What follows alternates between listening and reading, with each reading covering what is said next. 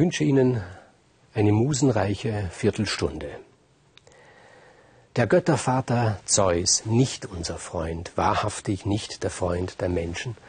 Er hat seinem Bruder Poseidon, dem Gott der Gewässer, dem Gott des Meeres, Befehl gegeben, er soll 40 Tage lang einfach mal die ganze Erde unter Wasser setzen, mit dem klaren Ziel, uns zu vernichten. Der Göttervater Zeus, Allein dieser Begriff Göttervater ist schon anzuzweifeln. Natürlich ist er der Vater von etlichen Gottheiten, so zum Beispiel von Athene oder von Apoll oder von Hermes, aber doch die Kerngottheiten sind seine Geschwister Hestia, Hera, Demeter, Hades und Poseidon. Das ist mehr ein Titel, Göttervater, als eine Realität.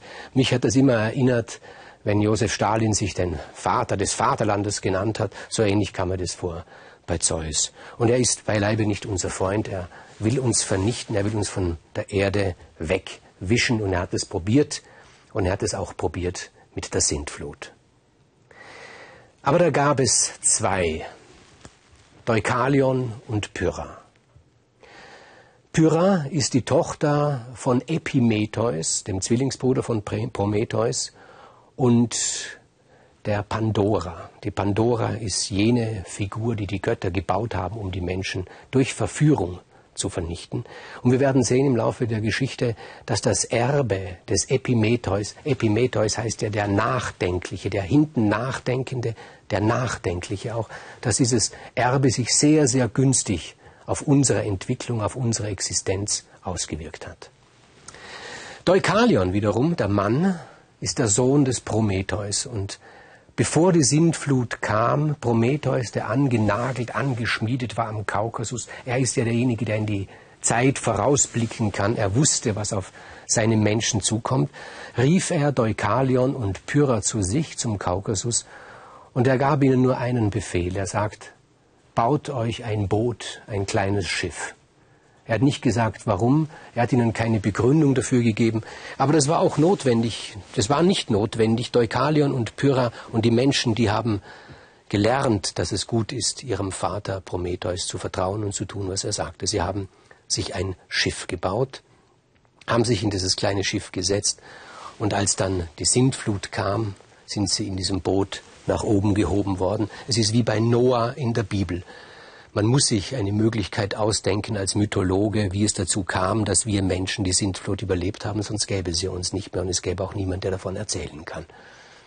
Und wie Noah und seine Kinder trieben Deukalion und Pyrrha 40 Tagen, Tage auf der Flut. Nur es gibt einen ganz gravierenden Unterschied, wenn Sie sich erinnern.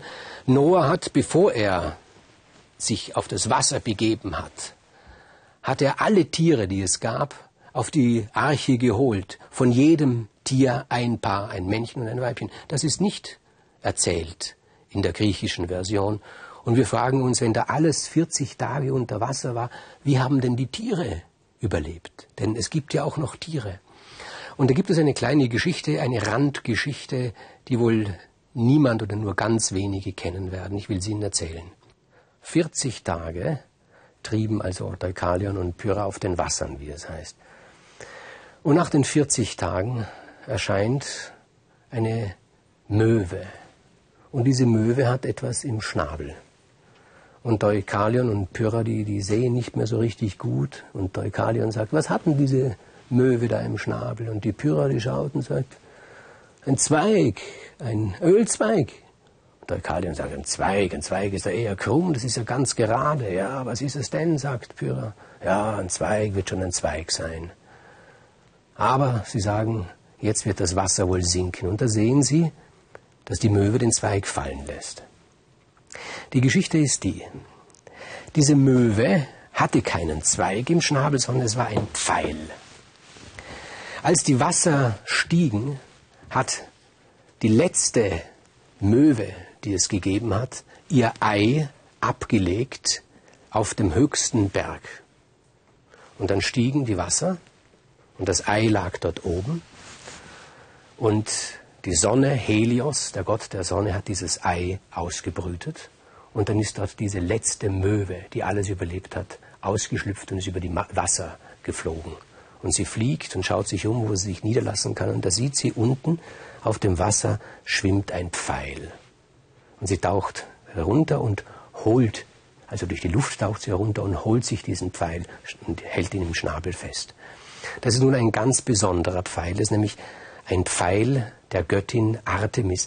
Und Artemis ist die Göttin der Jagd. Und Artemis sorgt sich um die Tiere und sie sorgt sich auch darum, dass es nicht zu viele werden. Das heißt, sie ist eine gute Jägerin, sie schießt immer wieder die Tiere ab, die zu viel sind. Und ihr Pfeil hat sämtliche Tiere schon durchbohrt. Und auf diesem Pfeil ist, sind Reste von allen Tieren, die je gelebt haben. Und dieser Pfeil, der nun im Schnabel der Möwe ist, der fällt herunter und er fällt letztendlich in die Erde. Und aus diesem Restblut des Pfeiles der Artemis vermischt mit Gaia, der Erde, erwachsen alle Tiere neu. Das ist diese Geschichte, weil man muss ja eine Begründung haben, warum die Tiere noch da sind. Jedenfalls, die Wasser senken sich ab. Das Schiff von Deukalion und Pyrrha strandet. Alles ist voll Schlamm. Sie blicken sich um und sie sehen, sie sind die Einzigen, die überlebt haben. Es ist niemand mehr da. Sie machen sich auf die Suche zuerst, glauben nicht daran, und dann denken sie sich, wir werden unseren Vater Prometheus suchen am Kaukasus. Vielleicht hat er die Sache überstanden. Wir stellen uns eine andere Frage. Wir fragen uns, warum hat Zeus die beiden überleben lassen? Ich meine, es ist ja eine Kleinigkeit für ihn mit diesem Schiffchen, wenn er hergeht, das schnippt er doch einfach weg, dann sind auch die letzten beseitigt, die letzten Spuren der Menschen. Die Antwort darauf ist eigentlich sehr zynisch. Pyrrha, die Frau, befand sich in einem Alter, wo sie keine Kinder mehr kriegen konnte. Das war also eigentlich nur eine biologische Frage, wie dann die Menschen aussterben werden. Sie waren beide sehr alt, Deukalion und Pyrrha. Und auf ihrem Weg zum Kaukasus haben sie gejammert und haben gesagt, wir sind alt, wir sind schwach. Und dann kamen sie zu Prometheus und sie fragen ihn, Vater, was sollen wir tun? Schau her, deine Menschen, sie sind alle vernichtet worden durch die Sintflut. Und Prometheus hat ihnen einen einzigen Satz gesagt. Er hat gesagt, geht Sucht das Grab eurer Mutter und werft die Gebeine eurer Mutter hinter euch. Dann haben sie sich auf den Weg gemacht. Dann haben sie die Gräber ihrer Mütter gesucht. Und als sie schließlich das Grab gefunden haben, da war es dann Deukalion, der gesagt hat, nein, nein, nein, das mache ich nicht. Alles habe ich auf mich genommen die Sintflut, dann dieser mühsame Weg durch die Welt, diese verlorene, menschenverlorene Welt. Aber dass ich jetzt meine Mutter ausgrabe und ihre Gebeine hinter mich werfe, das ist ja bis heute noch eine, eine, eine verächtliche Geste, wenn man sagt, was hinter sich wirft. Das tue ich einfach nicht. Er sagt, das tue ich nicht. Und die Pyrrha sagt, aber du musst es doch tun. Unser Vater Prometheus hat es gesagt. Er sagt, das tue ich trotzdem nicht. Dann soll die Menschheit halt untergehen. Das tue ich nicht. So weit erniedrige ich mich nicht, dass ich die Gebeine meiner Mutter hinter mich werfe.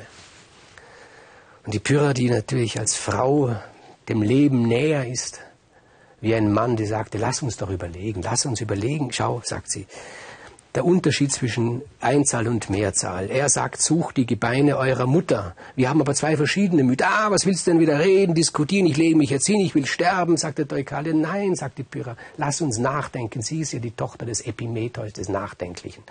Vielleicht hat er, unser Prometheus, etwas anderes gemeint. Unsere Mutter, eine Mutter. Was kann er da gemeint haben? Vielleicht meint er die Mutter Erde, sagt sie. Und der Deukalion sagt, was du dir wieder ausdenkst, die Mutter Erde, was soll das heißen? Was sind die Gebeine der Mutter Erde? Kannst du mir das auch noch sagen? Und die Pyrrha, die natürlich nachdenkt, weil sie, sie will, dass die Menschheit überlebt. Sie sagt ja, die Gebeine, die Gebeine vielleicht, vielleicht sind das die Steine, vielleicht sind das die Steine. Lass uns doch ein paar Steine nehmen von der Erde und werfen wir sie hinter, nicht, hinter uns. Das kann, das kann uns doch nicht schaden. Gut. Sie sammeln Steine auf und sie werfen die Steine hinter sich. Und aus den Steinen, die Pyrrha wirft, werden, sobald diese Steine den Boden berühren, Frauen. Und aus den Steinen, die Deukalion wirft, werden Männer. Ein neues Geschlecht. Ein steinernes Geschlecht.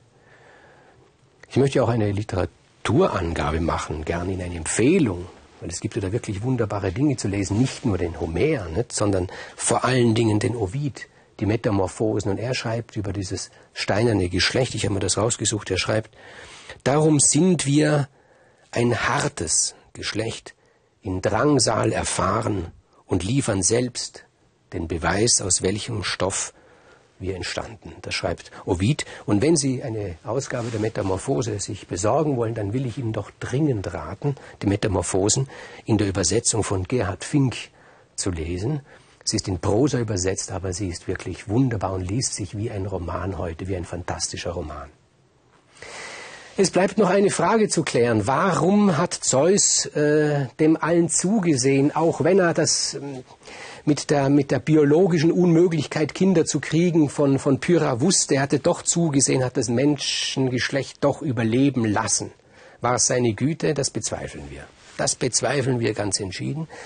Meine Vermutung ist eine andere. Er hat nämlich inzwischen gemerkt, dass auch die Menschen Frauen durchaus Reize haben. Und er hat sich gedacht, ja, wenn ich die wegtue, dann tue ich mir doch große Möglichkeiten nehmen. Möglichkeiten der Liebe, Möglichkeiten der Begierde. Und es gab da eine erste Menschenfrau, mit der er es getrieben hatte. Es war Callisto. Sie erinnern sich vielleicht, wenn Sie die letzte Sendung gesehen haben, äh, an diesen Lykaon, der Gastwirt, der seine eigenen Gäste zubereitet, geschlachtet und zubereitet hat. Und sie, diese Callisto, sie war die Tochter dieses bösen, wirklich widerlich bösen Lykaon. Und Zeus hat ein Auge auf sie geworfen. Sie war so, so, so hübsch, so, die hat so, so helle, schöne, gerollte Haare gehabt und am Ende ein bisschen dunkel und, und von allen Farben etwas in den Haaren. Das hat er noch nie gesehen, da war er ganz verrückt danach. Und er hat sich gedacht, ja, mit ihr werde ich etwas anfangen. Und er war, wusste natürlich die Eifersucht seiner Gattin Hera und dass diese Eifersucht natürlich doppelt so groß sein wird, wenn er es mit einer Menschenfrau treibt, dass ich denke, wohin hat er sich dann begeben, auf welches Niveau? Das tut ja einer Ehefrau weh, wenn ihr Mann sie mit einer Frau betrügt, von der sie glaubt, dass sie weit unter ihrem Niveau ist. Und als dann Hera daherkam, nachdem eben Zeus der Callisto beigewohnt hat, hat er die Callisto schnell in eine Bärin verwandelt. Und jetzt kommt noch etwas dazu und wir haben hier ein kleines Stück olympischen Slapstick vor uns. Diese Callisto war nämlich eine Priesterin der Artemis und sie hat der Artemis, ihrer Göttin, ewige Keuschheit geschworen. Das ist das eine. Und als Artemis gesehen hat, dass ihre Priesterin, ihre wichtigste Priesterin, also ihr Gelübde gebrochen hat, da hat sie sich gedacht, ja, das ist ja noch schöner. Jetzt werde ich sie strafen. Und sie hat sie gestraft, indem sie sie in eine Bärin verwandelt hat. Und dann kam die Hera und die Hera hat sie auch noch einmal in eine Bärin verwandelt. Also dreimal Bärin hält besser nach diesem Motto. Und war diese arme Callisto da in eine Bärin verwandelt. Aber Zeus hat dann doch so etwas wie so Gentleman-mäßig sich verhalten, hat sich gedacht, irgendwie erhöhen müssen wir sie und hat diese kleine in eine Bärin verwandelte Callisto an den Himmel gehoben und wir sehen sie dort als das Sternbild der Bärin an jedem Nachthimmel.